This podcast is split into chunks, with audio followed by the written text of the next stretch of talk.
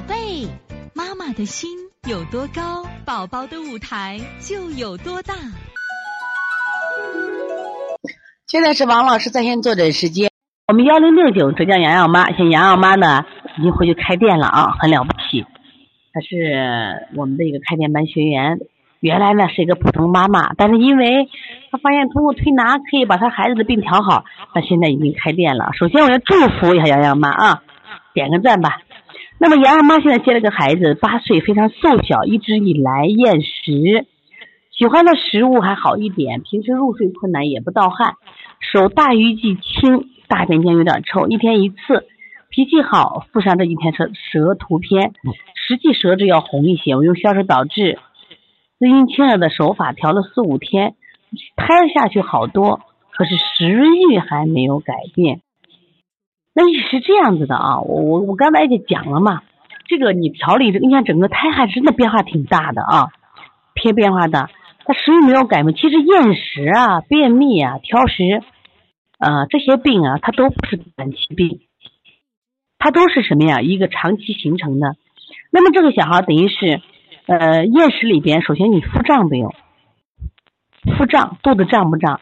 如果是气胀，那你还要考虑的这个孩子情志问题，爱不爱生气或家长家里头，你看着脾气好，家里家里人是什么呀？就是会不会经常就是是种干预型的人？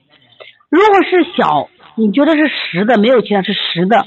那么，如果是硬的这种肚子，那一定有小肠的宿便呀。那我们必须把他以前的宿便要拉掉。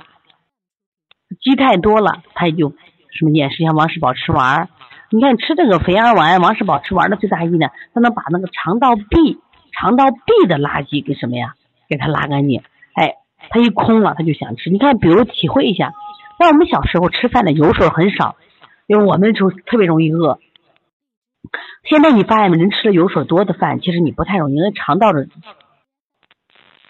因为肉啊、脂肪它顶饱啊，所以在这样的情况，你把它肠道壁的垃圾给它清理一下，这就好一点，知道吧？又不怎么硬啊，那你得找原因了呀。他这个厌食的原因是什么引起的？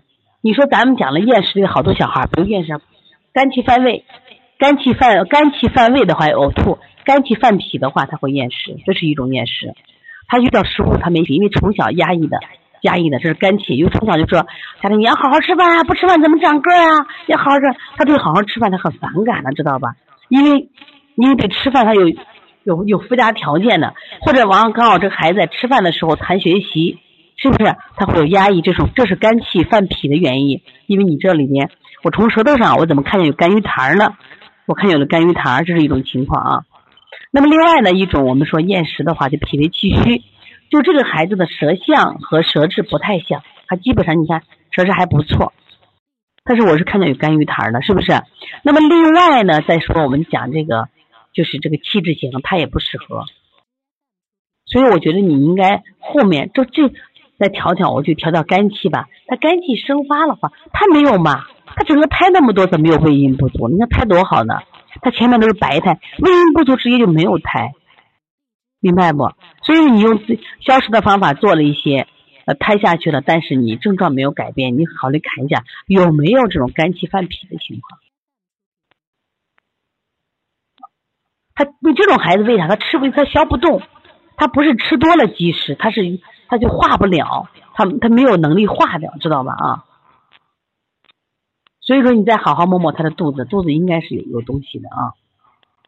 所以从现在开始学习小儿推拿，从现在开始学习正确的育儿理念，一点都不晚。